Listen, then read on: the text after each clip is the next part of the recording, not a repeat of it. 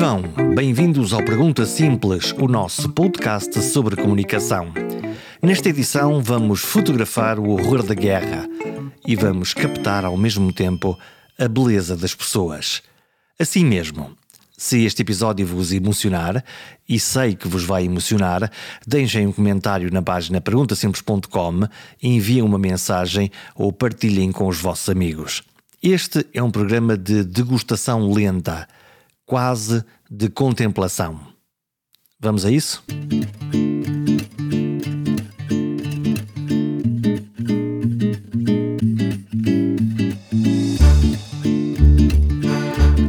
Se fotografa uma guerra? Era esta a minha pergunta iniciática para esta edição. Vários repórteres portugueses foram reportar a guerra da Ucrânia e todos nos mostraram o que viram. O que captaram com as suas câmaras, o que reportaram pela sua sensibilidade pessoal. Escolhi o jornalista, fotojornalista e repórter Rui Caria para viajar até à mais quente zona de conflito da Ucrânia, até ao Donbass, a região russófila que a Rússia reclama querer proteger e, em particular, a cidade-chave de Severodonetsk. É o palco principal dos combates entre as tropas ucranianas e russas por esta altura. Provavelmente a segunda cidade mártir depois de Mariupol. Rui Caria esteve nesta cidade. Viveu, comeu, dormiu e fotografou. Fotos que mereceram de resto a partilha do presidente Zelensky. Comecemos pelo autorretrato. Fotógrafo, fotojornalista, ou simplesmente repórter em busca de uma qualquer verdade? Epá, não estava à espera dessa. Boa tarde. Não estava à espera dessa porque. Pois não sei, não sei dizer.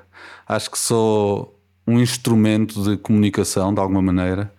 Tento ser um veículo de, de interpretação de, de factos, não da verdade, porque a verdade já não existe. É um erro teórico há muitos anos mas pelo menos da minha verdade e daquilo que eu vou vendo e tento transmitir isso às pessoas, seja visualmente, seja escrito, seja falado, seja como for, é comunicar e, e para mim é o mais importante, é, é conseguir comunicar, seja, seja de que forma for. E é um bocado isso que eu faço. Agora não sei se é fotojornalismo, se é redação, se é locução, se é o quê, não sei. Nunca pensei muito nisso, na verdade. Hum, tu decidiste ir à Ucrânia, de resto, ir à Ucrânia e voltar à Ucrânia hum, por duas vezes. Foste, foste e vieste e depois voltaste outra vez à Ucrânia. O que é que te motivou? O que é que, o que, é que te fez ir ver a guerra? Se eu disser que não sei, nunca me comprometo. Mas, hum, e não sei na verdade, eh, foi trabalho, foi trabalho que fui fazer fui, fui fotografar em, em princípio, mas depois comecei também a, a, produzir alguns trabalhos para, para a SIC. Uh, já tenho uma relação com a SIC há 16 anos de correspondente, mas não fui de propósito pela SIC a primeira vez, a segunda já foi, já foi diferente. Mas uh, há um impulso, há um ímpeto para ir. Um, isso está explicado em alguns livros, algumas leituras que, que se podem fazer sobre a necessidade dos, dos jornalistas irem à guerra. Eh, é quase inerente à profissão. Ninguém sabe muito bem explicar porquê. Há um, e não é só adrenalina, as pessoas falam muito da adrenalina. A adrenalina presumo que se consegue ir buscar outros, outros sítios mais perto e também mais barato, não é preciso. Uma montanha russa pode dar o mesmo nível de adrenalina em, em, termos hormonais, digo eu, do que, do que andar a fugir dos morteiros e sai mais barato. Uh, mais barato e dá menos trabalho, etc. Mas este, este impulso, este, este ímpeto de ir atrás de, de daquilo que a humanidade está a produzir, e isto não é bom, nem é mau, é o que é. Eh, são produções humanas, não são. E é isso que custa também ver na guerra, é essa. É assumir que isto é feito por alguém, que não, é um, que não, não há um Deus, digamos assim, acreditemos ou não, não há uma força sobrenatural a produzir isto, é produzido por homens, por pessoas, um, e, e, isso. Isso confunde-nos mais um pouco, porque achamos a dada altura que se houvesse uma decisão acertada, aquilo parava hoje. Uh, e uma catástrofe não, um vendaval ou um terremoto ou um, ou um furacão uh, param quando param, não há intervenção humana. E nisto poderia haver, e é isso que faz mais confusão. E, e não sei se é por isso que vamos também atrás destas coisas, tentar perceber uh, onde, onde é que estamos colocados, onde é que os humanos se colocam nestas decisões, nestas, nesta guerra.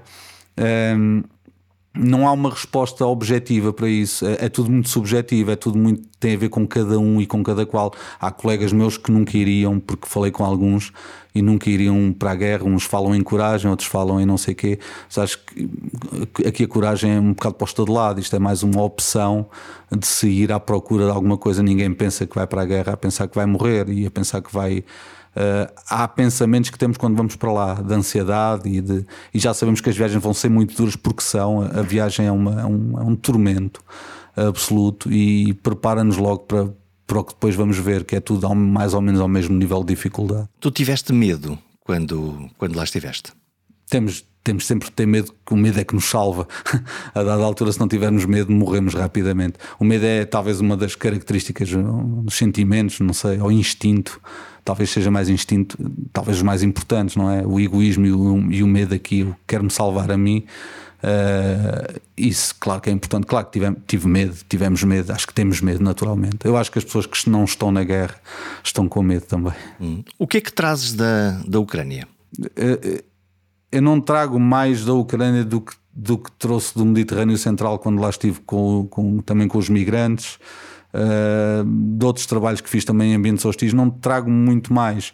Trago a mais certeza que temos uma tendência gigante para a estupidez, isso, isso é, é, uma das coisas que trago, é esse conhecimento daquilo que, que a guerra é capaz de produzir, que os humanos são capazes, de, que os homens e as mulheres, enfim, aqui homens com o H gigante, são capazes de produzir, e é isso que se traz da guerra, é essa assumir que as coisas são assim e que existem, e que não estão assim tão longe, estão aqui à porta da Europa, desta Europa mais ocidental e que aqui num instantinho chegam. Estamos a falar de 3.400 km daqui de Portugal. Isso é, é, relativamente perto, até um míssil faz isso, quer dizer, não é uma coisa. Mas trazer coisas de lá, eh, naturalmente, mentiria se dissesse que há coisas que me lembro ainda e há coisas que me vou lembrar sempre e há coisas que que ainda não consigo explicar do que vi e, e, nunca vou conseguir, provavelmente. Há outras que expliquei facilmente e que se explicam facilmente. O que é que te marcou mais das coisas que, que viste nestas semanas? Marcou-me.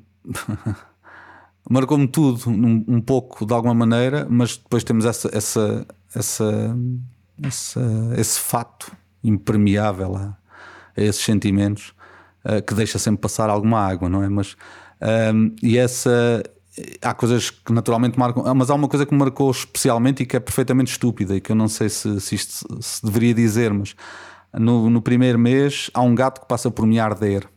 Ah, e eu tenho dois gatos, e, e, como eu não gostava nada de gatos há 5 anos, há 6 anos, eh, não gostava nada no sentido, o gato estava bem em casa do vizinho, não era na minha. Era nesse sentido, não e um dia um gato entrou-me em casa e fiquei, ficamos apaixonados. Eu fiquei apaixonado por ele, ainda não sei se ele está apaixonado por mim. E entretanto, no dia dos meus anos, o ano passado, aparece-me outro. Então tenho um gato branco e um gato preto, ou preto e branco. E, e agora estou perfeitamente apaixonado pelos gatos. Tenho uma, uma relação bastante, bastante curiosa, porque é do, é do não querer ao querer. Uh, e quando vi aquele gato passar por mim num, num, em Saltífica, numa zona muito fustigada de Kharkiv, foi aí que realizei que os bichos não têm culpa de nada e também sofrem. Quer dizer, é evidente que as pessoas primeiro e tudo isso, sabemos isso tudo, isso está, enfim, é da moral e dos bons costumes. Mas eu escrevi a dada altura, não sei aonde, uma micro reflexão sobre isto, em que diz, os gatos não fazem mísseis. Uh, e não, são os homens que fazem. Os animais são apanhados no meio disto tudo. Também estive num jardim zoológico Uh, os animais estavam completamente assustados, escondidos dentro dos jardins. Já é, eu acho que já é mau haver, um jardim, haver jardins zoológicos, mas isto é outra discussão. Uh, mas ainda dentro do jardim zoológico, que já será uma prisão, estarem dentro do edifício serão duas prisões.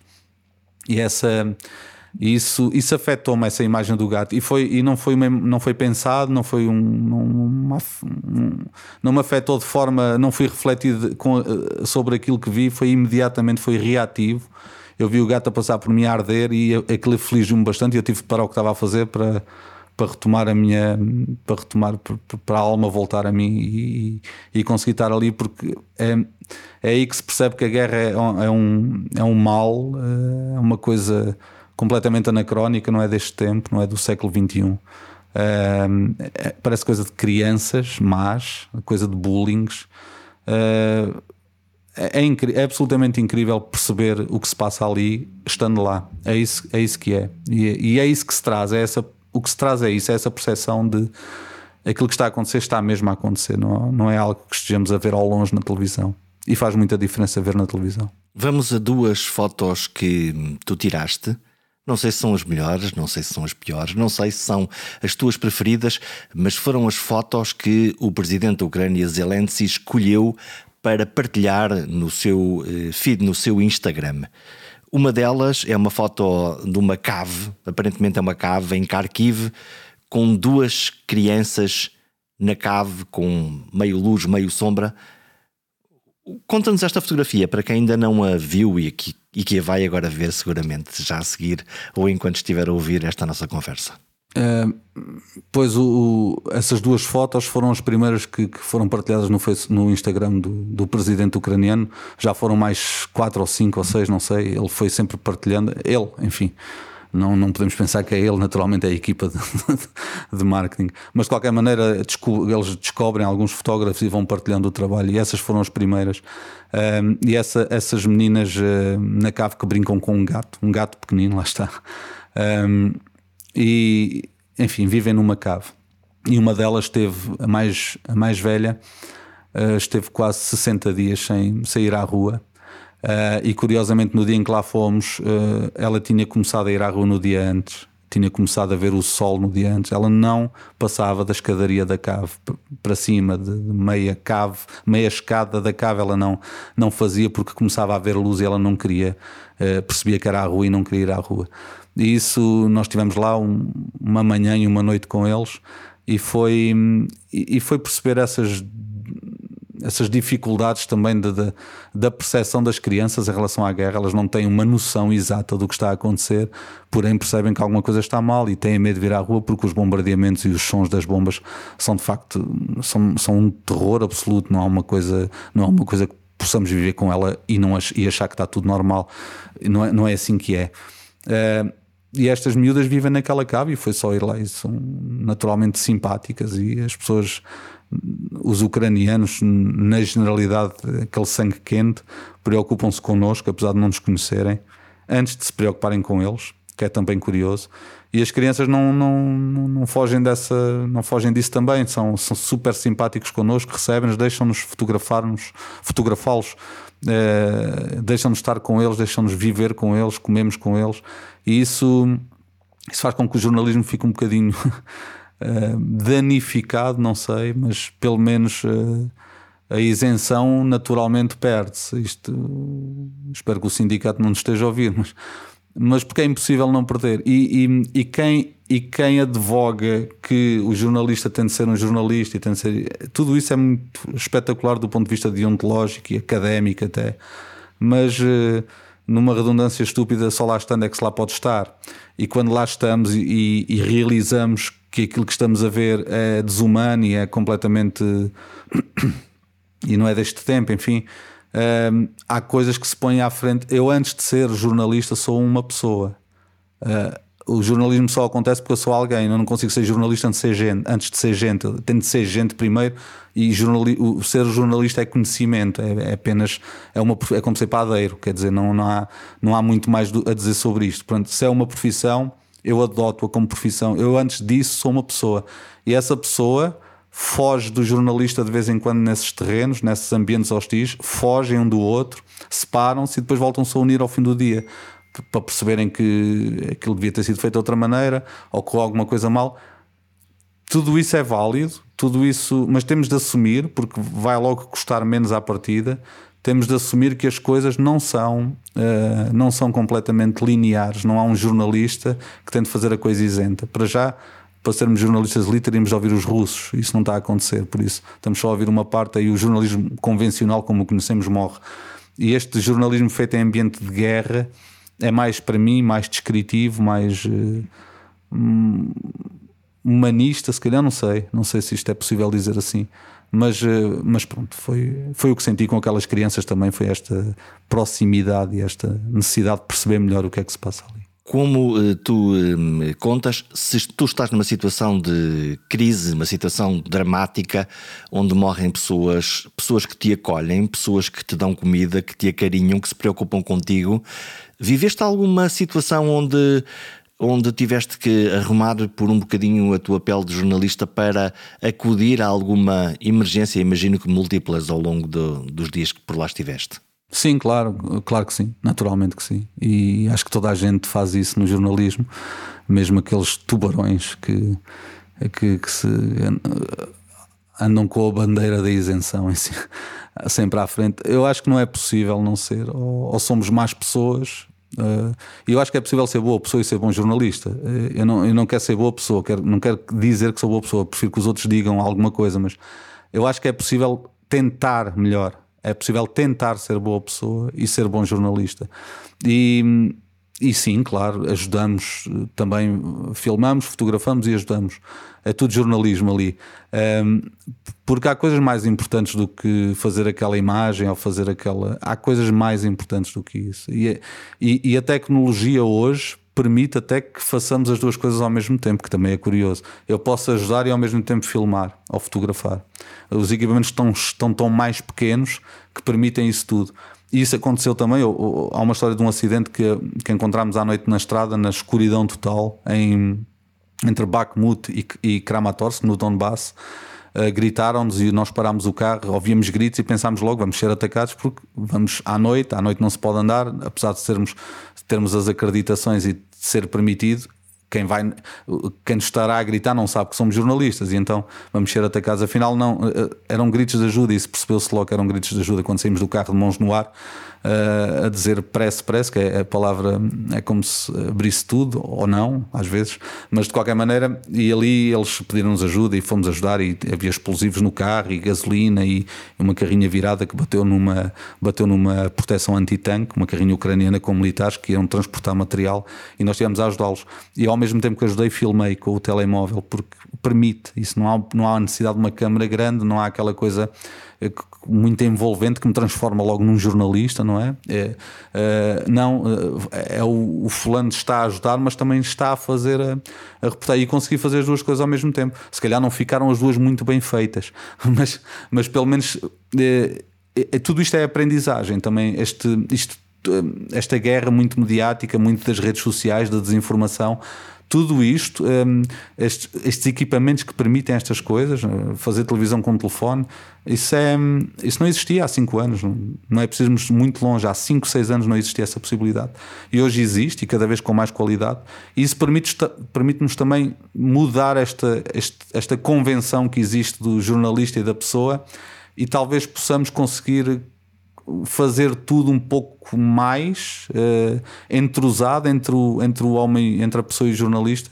Eu não sei se isto é possível, mas a guerra foi um bom treino para isso também. Hum, quer dizer que tu estavas a utilizar para fazer a cobertura eh, máquinas fotográficas e a filmar com o teu telefone, com o teu iPhone.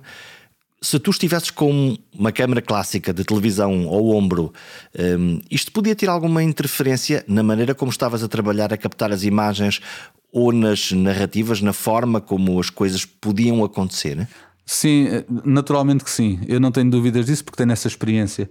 Eu já há muito tempo que não trabalho com câmaras de televisão, trabalho com, com o telefone, mesmo cá, eh, porque eh, permite a alta definição em televisão permite um conjunto de, equipamentos que já não se percebe tanto assim a diferença. Naturalmente que há trabalhos que têm de ser feitos com outro tipo de equipamento, mas na maioria do, do, daquilo que chamamos hard news, que é as notícias do dia, aquilo vai. vai. Agora, essa, essa, essa questão de, de, de, da câmara ser invasiva, a câmara grande ser mais invasiva e mudar a narrativa de quem está a ser filmado, claro que sim, a câmara grande eh, faz com que, com que a história se desenrola à frente dela e um, e um telefone ou uma câmera pequenina que não se perceba conta a história que está a desenrolar à frente dele. Uh, uma coisa provoca uma história a outra e a outra uh, revela só a história. E, e, esses aspectos fazem muita diferença, não só no jornalismo em ambientes de guerra, mas no jornalismo do dia a dia. Quando, eu lembro-me há muitos anos quando acendíamos a, uma das primeiras coisas que fazíamos quando pegávamos numa câmara era desligar o tele, que é aquela luzinha vermelha de gravação, porque aquela luz, quando acendia à frente da cara de alguém que nos estava a contar uma história gira e, e espetacular a história mudava, a narrativa mudava e ficava sem graça nenhuma, porque a luz acendeu e a pessoa ficou completamente constrangida e fechou-se naquela concha de eu agora tenho que ter cuidado com aquilo que digo porque está uma câmara a olhar para mim. Antes também estava, só que a luz, a luz dizia que não estava ainda. E era a primeira coisa que desligávamos, era essa luz. Desligava-se num botãozinho e depois as pessoas nunca sabiam se aquilo estava. Agora também com esta mediatização toda, com o YouTube, com o Instagram, com o Facebook, com... é tudo visual, não, é? não, não sei em termos de percentagem, não fiz esse estudo, mas a, a comunicação é essencialmente visual hoje em dia. Eu acho que as pessoas estão menos espantadas com todos os equipamentos, sejam câmaras maiores ou mais pequenas, ou telefones ou o que for. Eu acho que as pessoas, as pessoas espantam-se cada vez menos com essas coisas e são mais naturais. Já voltamos para falar das tuas fotografias. Como é que era um dia, como é que foi um dia típico de guerra, da cobertura? Andaste por onde? Nós andámos em. Eu fui com o Daniel Rodrigues eh, e nós andámos em imensos sítios, nem sei já dizer em todos os sítios que andei, teria de pensar sobre isso e não tomei essa nota ainda. Eh, sei, eh, os mapas dirão isso porque fomos marcando, mas, mas lembro-me dos sítios onde tivemos e que foram mais e que foram mais importantes, digamos assim, também em termos pessoais e profissionais. E o Donbass, Donetsk, Lugansk e Kramatorsk, Bakhmut, essas cidades e vilas. Severodonetsk foi uma, uma experiência absolutamente incrível, porque não estávamos a fazer jornalismo de rescaldo, não estávamos a fazer aquele jornalismo que vai ver o que é que aconteceu, estávamos a fazer jornalismo que acontece eh, enquanto o fazemos. E isso é sem rede, absolutamente. É, é filmar e fotografar o que está a acontecer, e isso é automaticamente, acho eu, mais interessante para o espectador, para quem estamos a passar informação, eu acho que conseguimos passar aquilo de uma forma. Isto é o que nós estamos a ter agora, não é o que tivemos ontem. E, e Severodonetsk, nessa, nesse aspecto, é uma cidade que já foi tomada, praticamente está a ser tomada pelos russos, calhar, enquanto falamos. No dia a seguir, a termos saído de lá, a estrada ficou cortada e os russos eh, tomaram conta daquela estrada, que é uma estrada que irá abrir caminho até Mariupol Uh, e, liga, e liga praticamente Mariupol, ligará praticamente Mariupol a Moscovo e essa estrada é muito importante para os russos por isso eles estão a atacar a zona do Donbass. Uh, e foi de facto, é de facto a zona que faz outra vez lembrar que a Ucrânia está em guerra porque nos últimos dias Kharkiv e Kiev eu costumava dizer ao Daniel que já parecia que estávamos em Paris porque já havia gente na esplanada, já havia. Eu acho que a cidade começou, estaria já a 80%, começou a mexer-se, as pessoas estão a voltar em massa à Ucrânia. Aquele êxodo que vimos dos refugiados no início da guerra, que faziam filas de dias na fronteira, 12, 14, 20 horas de espera. Agora está ao contrário, estão as pessoas a voltar à Ucrânia e a fazerem essas filas e, e sair da Ucrânia na na, na fronteira da Polónia já não custa nada, tivemos nem meia hora lá estivemos parados, portanto foi muito fácil sair nessa parte da fronteira. Nesta zona do Donbass, em Severodonetsk, que é, está nas notícias de resto, eh, agora quando estamos a gravar, exatamente pela intensificação da tentativa de controle desta, desta zona, tu dizes que aqui havia a guerra a sério, isto é a linha da frente. E na linha da frente, o que é que se vê na linha da frente? E o que é que se mostra ou o que é que não se pode mostrar num trabalho jornalístico? A linha da frente, por convenção, não é, não é Severodonetsk. Severodonetsk é a cidade que está a ser atacada. Porém, porém eu chamo-lhe mais do que linha da frente, eles chamam-lhe a linha zero, um, de zero line a, a, linha da frente será ali onde estão os combatentes. E, e, esta guerra, as pessoas que não pensem que esta guerra é uma guerra de, de Kalashnikov e de tirinhos, porque isso não existe. Isto é uma guerra de artilharia, é uma guerra de mísseis e de rockets uh, e de tanques uh, e, e, depois das armas anti-tanque, que são talvez as mais perto de serem usadas um, como uma arma ligeira, porque de resto armas ligeiras, Kalashnikovs e pistolas uh, é residual nesta guerra, para não dizer que não existe, é, será residual, porque ouvimos também alguns tiros que nem sabemos se eram treinos ou não. Uh, por isso a guerra é uma guerra de artilharia, é uma guerra à distância, é uma guerra de cálculo, aquilo a gente manda um morteiro e vai cair ali. Uh, e, e Severodonetsk está na rota desses mísseis e, e desses morteiros que vão cair ali eh, e que vão cair ali perto. E vão cair ali porque há posições ucranianas dentro da cidade, há tanques, há artilharia montada e naturalmente os russos estão à procura disso. Um, e então quem sofre naturalmente é o povo. Nós conseguimos ver um tanque completamente intacto e tudo à sua volta estava destruído, por isso ah, percebe-se rapidamente que o alvo seria o tanque e que acertaram em tudo, menos os danos colaterais passam a ser o alvo e o alvo passa a ser um dano colateral, quase é tudo ao contrário. Um, e, e, essa e Severodonetsk é de facto é, é uma espécie de linha da frente. Eu aceito isso, aceito como linha da frente. uh, apesar de fugir da, da convenção. Uh, eu aceito isso porque é ali que as coisas se passam, é ali que se morre e é ali que se tenta não morrer. Uh, e, e, cheguei a uma cidade onde as pessoas estavam a fritar peixe na rua. Isso afetou-me logo, porque como é que se frita peixe? Há uma cena que está a fritar peixe na rua e um peixe maravilhoso, que eu não sei qual é, mas que, que provei, que comi. E a senhora está a fritar peixe e, a 20 metros à frente tem há uma garagem a arder há horas, está a arder em chama. E ela está a fritar o peixe e, eu não sei se eu não sei se aquilo é normal, é isso que me incomoda, aquilo é incomoda-nos tudo aquilo. Uh, e incomoda-nos a resiliência daquelas pessoas, a força que elas têm de continuar ali, de não quererem deixar as suas casas, de viverem em caves, eh, e depois e, e, porque sabemos que são pessoas como nós somos, são, não são diferentes de nós em nada, são gente uh, que tinham as suas vidas, os seus empregos, o seu carro, a sua casa e que de repente não têm nada.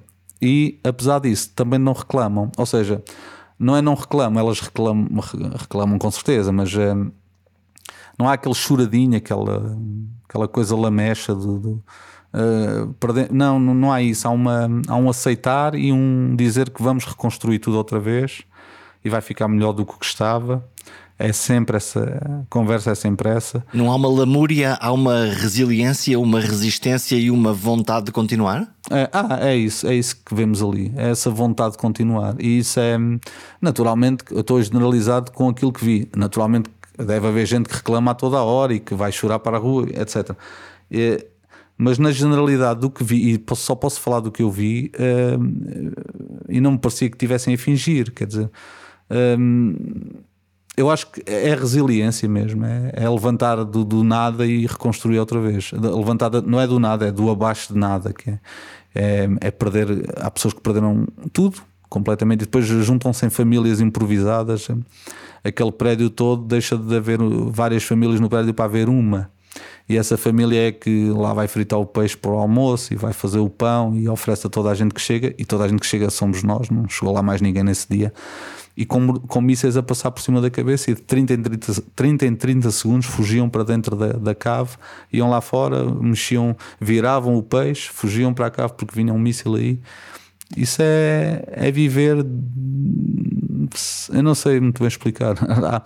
ah, eu não, enfim, não, não, não, é esquisito. É uma coisa que eu, penso, eu pensava muitas vezes que há tanta gente que deveria ver isto só ver, só ver. Uh, uh, e gente que nós conhecemos, que, que, que, inclusivamente que aparece na televisão e que aparecem uh, com opiniões. E, porque há uma coisa que temos de perceber logo, e isso eu também só percebi quando lá cheguei. E, e ninguém tem culpa de não perceber, que é o estar lá. E o estar lá muda, muda to, tudo o que é história da guerra, tudo o que é aquela aquela eh, análise livresca da, da guerra, não é? retirada da história. A história é fundamental, naturalmente que é importante e as coisas repetem-se, mas repetem-se à luz, à luz de outros tempos e à luz de outras ideias e de outras ideologias. Uh, e há imensas características a ter em conta que não é possível ter se não se cheirar a guerra. E cheirar a guerra só lá estando, não há outra forma de cheirar aquilo. E quando eu digo cheirar é porque é para se perceber mesmo da proximidade daquilo.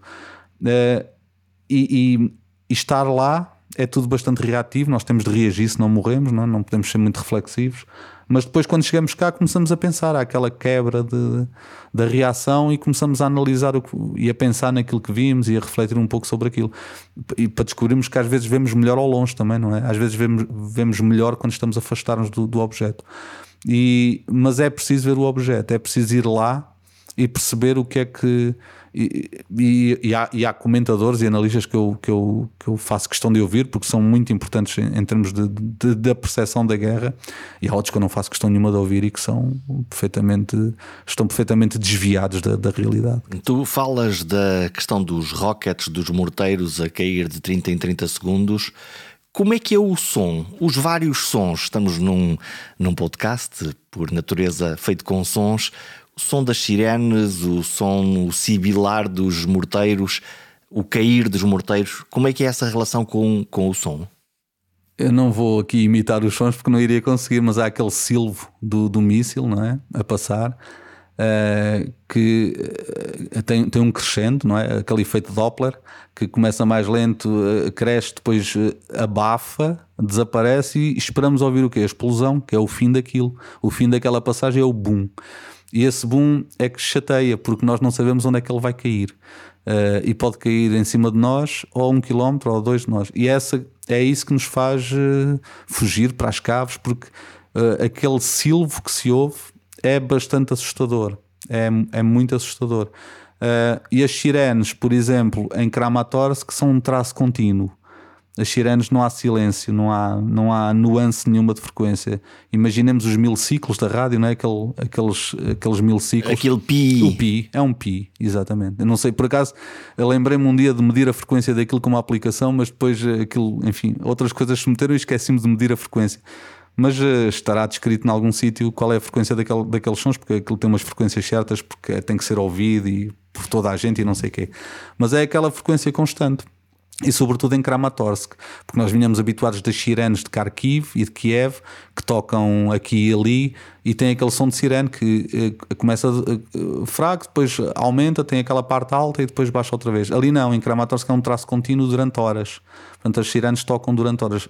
A da altura já ninguém liga aquilo e nós também começamos a não ligar aquilo, é só mais uma vez que elas estão a tocar, porque não há muito a fazer, na verdade. Eh, se fôssemos a tentar às sirenes, estávamos sempre metidos na cave, não poderíamos sair de lá. E nas imagens? Mortos, feridos, estropiados? O que fotografas? Fotografas tudo? Não fotografas tudo? Consegues resistir no olhar atrás da câmara? Editas depois? Como é este, como é que é este dia a dia? Fotografamos tudo por princípio. Podemos é não mostrar tudo. Uh, isso é logo aquela coisa que aprendemos quando começamos no jornalismo: é filma o que puderes, fotografa o que puderes e depois mostra-se o que se puder mostrar também, não, não tudo. Mas assim, foto, fotografa-se tudo o mais possível, documenta-se tudo uh, para depois mostrar algumas coisas daquelas e, e, depois reunimos uns com os outros e até com colegas de, outras, de outros órgãos de comunicação e vamos vendo o que é que, se, o que, é, que é legítimo colocar publicar e o que é que não é legítimo, moral, ético, o que for. Um, e a morte é uma consequência da guerra, faz parte daquilo. Não mostrar a morte hum, seria mentira também. Dizer, não? É? Como não mostrar a vida, como não mostrar as pessoas no dia a dia, como não mostrar as pessoas dentro das caves, as pessoas que também estão em casa e que não querem sair de casa, as pessoas que ainda, apesar de tudo, têm uma vida mais ou menos normal. Eu acho que toda a gente, todos os jornalistas com quem fui falando, toda a gente conseguiu mostrar um pouco, um pouco de tudo. Um, mas é, essa gestão não é fácil. A gestão da desgra de gerir a desgraça alheia em proveito do nosso trabalho. E aqui eh, o jornalista é visto como uma sanguessuga, como um abutre. É, tudo isso é certo, é verdade que sim. Eu concordo com isso. Há muitos anos deixei de trabalhar em televisão porque tinha esse tinha esse sentimento demasiadamente eh, a controlar-me e então parei um ano ou dois, mas depois volta-se porque eu costumo dizer que não se está jornalista, é esse jornalista de alguma maneira. É, e essa coisa do ser é, é, um bocado mais forte do que outra coisa qualquer. E, e, e naturalmente que, que, custa sempre fotografar gente morta e custa sempre uh, publicar aquilo sem que alguém ache que estamos a tirar proveito daquilo. Não, aquilo é para mostrar que há fotografias e vídeos e imagens e reportagens que mudaram o curso do mundo, que mudaram as guerras, que acabaram com guerras, que também eventualmente começaram guerras. Uh, há imagens, a imagem tem muita força, naturalmente, e aqui a imagem fotográfica, uh, presumo eu, quero eu acreditar, que tem mais força até documental do que a imagem de vídeo, porque eu, eu, costumo sempre dizer que a, fotografia é o fim de tudo. Eu consigo ver uma fotografia sem eletricidade, porque ela está impressa num papel. Não consigo ver um vídeo sem eletricidade, sem bateria, sem um equipamento para o ver. A fotografia não carece de equipamentos, carece de um papel. E o papel está em todo o lado e é, é gratuito no sentido em que não é preciso nada para ele existir. Ele existe por si, não é preciso energia. E a fotografia, enquanto se o mundo acabasse amanhã, sobravam, em termos de representação da humanidade, sobravam as imagens no papel, sobravam fotografias, não sobrava mais nada. O que é que define uma boa fotografia? Ou uma boa fotografia é uma fotografia crua ou é uma fotografia metáfora, onde lá encontramos mais coisas? Eu acho que uma boa fotografia é aquela que alguém viu e lhe disse alguma coisa. Não há boas fotografias per si, como não há fotos, há fotos que se vendem a 12 milhões de euros e a 4 milhões. A foto não tem esse valor inerente. A foto tem o valor que alguém lhe quer dar. E, e, uma boa fotografia é isso também. É, é, a boa fotografia nunca é para nós, é para os outros. É, eu acho que para mim uma boa fotografia pode não ser uma boa fotografia para ti. Porém, há aquelas, depois há aquelas que são as consentâneas, que toda a gente acha que são boas. Boas no sentido também talvez metafórico, como referes, e bem. Uh, também no sentido objetivo, de mostrar logo. Uh, eu, eu, pessoalmente gosto mais de, gosto mais de, de procurar as, as, as imagens que, que, colocam mais questões do que respostas. São mais as imagens que me importam uh, ter, é as que fazem, abrem mais perguntas do que as que respondem a alguma coisa. Nem sempre se consegue, isso é um, é um, é um, é um, trabalho diário de treino e de, e de, se conseguir chegar a isso, e também nem todos os assuntos permitem isso. Mas não existe para mim né, esse conceito do, da boa fotografia. Eu acho que há um conjunto de coisas que têm de haver na fotografia, há as regras, não é? Uh, e depois uh, eu acho que é ao contrário, a única. Uma, para haver uma boa fotografia, ela tem de ser boa. Isto, isto é estúpido dizer isto assim, mas não me importa de dizer. Uh, e esse se calhar tem de ter charme. Há um amigo meu que diz que a fotografia tem de ter charme. Tudo isto é aceitável, tudo isto é, é interessante, até do ponto de vista, é quase romântico, não é? A coisa da fotografia. Uh, e a fotografia passa por isso, passa por esse imaginário de, um certo romantismo, de um certo preto e branco, lá está, o preto e branco que nasce de uma anomalia porque não era possível cor, então fotografou-se a preto e branco durante anos. E de repente uma coisa que é uma anomalia passa a ser uma arte, passa a ser quase considerada arte. Um, e isso é estranho, em termos de pensamento, é muito curioso porque. Uh, uma anomalia provoca uma coisa espetacular passado muitos anos. Uh, porque eu, acredito que se fosse possível eh, fotografar a cores, fixar um filme a cores, eh, antes de haver o preto e branco, nunca teria havido fotografia a preto e branco em parte nenhuma da vida, ou seja, em época nenhuma da história. É uma perfeita anomalia. E daí vem, vem também a arte e, o, e os conceitos da arte. Mas. Mas por isso, em, em, termos de boa fotografia, não, nunca sei muito bem o que é que é dizer sobre isso. Tu fotografas com uma máquina mítica, com uma marca mítica que é a Leica. Um, que é que, que, é que, o que é que esta. De resto, tu trazes uma, uma das tuas Leicas com umas cicatrizes da guerra também. O que é que, ela, que, é que ela tem de especial? O que, é, que é que a Leica tem de especial? Não sei muito bem. É, são câmaras muito, muito básicas, muito simples, muito rudimentares, se quisermos. Mas é um rudimentar uh, de uma precisão absolutamente incrível. Eu não conheço câmara nenhuma mais precisa uh, do que uma câmara telemétrica da Leica, que é uh, o sistema M, que é um sistema de medição telemétrica, que os ingleses chamam os americanos e os ingleses o rangefinder, que é uma que é uma câmara que permite ver sem me interromper o mundo à minha frente. Uma câmara dita normal, uma SLR, eh, quando estamos a espreitar por ela e fotografamos, se virmos o que fotografamos é porque não fotografamos. Ou seja, a cortina fecha-se quando carregamos no obturador. E esse Aquele clique. E o momento do clique fica negro nos nossos olhos.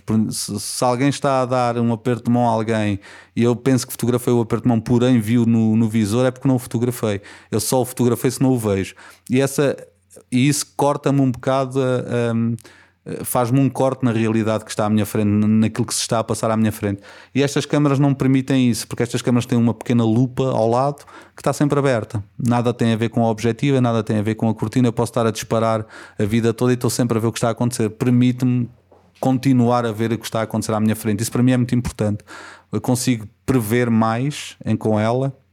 Uh, e depois são muito simples, eu não me distraio com mais nada do que não seja com a, com a fotografia. São câmaras com duas ou três páginas de menus, eh, tecnologicamente muito avançadas, naturalmente, ligam-se aos telemóveis, fazem tudo o que os outros fazem, mas uma, com menos botões, como eu costumo dizer, tem menos botões, chateia menos. Eh, eu não tenho que estar a aprender tanto o objeto é tudo mais intuitivo, é tudo mais. Eh, faz tudo mais parte do mesmo sistema. E isso importa-me. E, essa, e estas câmaras permitem-me isso. É só... Uma das fotografias que tu fizeste, também partilhada, é a rapariga de amarelo. Uma rapariga uhum. que aparece no meio da destruição. Andar de bicicleta? Andar de bicicleta no, no, em Trostianets, a 100 km de Kharkiv, o mês passado. É, é, pois eu eu coloquei-me naquele ponto para fotografar quem passasse ali naquela. Aquilo faz um género de framing, de, de contorno dentro de um carro completamente destruído, uma carrinha militar completamente destruída. E eu pensei, vamos posicionar aqui um minuto ou dois e vou ver quem é que passa e como é que isto resulta. E de repente passa-me aquela, aquela miúda de amarelo e naturalmente que eu fotografei e vi logo que a foto era interessante por causa da cor, porque a cor, aquela, aquela, aquela cor no meio daquilo tudo fazia um contraste curioso. Uh, e depois a partir daí as pessoas acham o que acharem daquela fotografia, lá está. Para alguns será uma metáfora, para alguns será apenas uma miúda de bicicleta, uh, uns veem paz, outros veem esperança, outros veem simplesmente amarelo. Uh, se aquela foto for a preto e branco, desaparece um conjunto destas coisas que estamos a falar, não é? E por isso, um, enfim, é, é, uma fotografia que eu que cromaticamente acho, acho interessante. Estamos praticamente a fechar, Rui. Vou espreitar o teu Instagram e vou sair da guerra. Aparece uma fotografia com um rapaz e uma rapariga. Teus filhos, imagino. Não, não, não. Não, não. são os teus filhos. Podiam ser os não, teus não. filhos. Podem ser Podiam, os tenho, filhos. Tenho um filho, tenho um filho mais velho do que esses dois. Esses dois juntos não fazem a idade do meu, por isso. Não, são os filhos de uma amiga minha. É um rapaz e uma rapariga. Sim a foto da rapariga, as fotos das raparigas ou das mulheres são sempre as fotos das mulheres e a legenda é para mim muito uh, significativa. Escrita por ti. Já, já não me lembro o que escrevi. Uh, a beleza impõe-se sempre. É possível. Eu devo ter escrito isso em alguma depressão. não, é, não, não, sou muito dado a depressões, na verdade. Não, mas é, a beleza impõe-se sempre, é o que eu acho. É, é o que eu acho. E, e, essa foto que estamos a falar da miúda de amarelo, uh, se não resultar em mais nada, resulta se calhar em beleza cromática, em beleza de contraste, em beleza de composição da fotografia, que eu também acho que é uma coisa arriscada de falar em composição na fotografia. Não acho que exista assim tanto quanto isso, porque composição é mais da pintura. Eu escolho o que ponho na tela e na fotografia, a fotografia escolhe-me a mim. Não? É, e essa, mas esse, o resultado de composição dessa fotografia é, talvez seja só mesmo para mim, beleza, para quem vê tristeza, mas acho que se não for mais nada, a beleza já conta. E, e a beleza impõe-se sempre. E, aqui a beleza não é do bonitinho, é, a beleza é um conjunto. Acho, acho que se percebe nessa frase também essa, essa, essa, esse conceito de beleza bastante mais, bastante mais alargado. Ainda vais voltar ou queres voltar à, à Ucrânia e quando? Não quero voltar, mas vou voltar. Por isso, acho que respondo à pergunta. Uh, não sei, não sei. Agora, agora preciso de parar um pouco. Estou a escrever também uma, uma tese e preciso de parar um pouco para, para acabá-la e para, para, dar fim àquilo. Uh, sobre comunicação, naturalmente. Um, e quero parar por causa disso. Uh, por isso, talvez depois do verão ou coisa assim parecida, vamos ver. Eu gostava de já não precisar de ir, na verdade mas uh, a primeira vez que lá estive, eu sei que já estamos a acabar, mas só para dizer isto, porque não sei se é, é, curioso, pelo menos, eu, porque falei com muita gente e muita gente sentiu isto. Ficamos com a sensação da primeira vez em março e abril, e por isso voltámos também.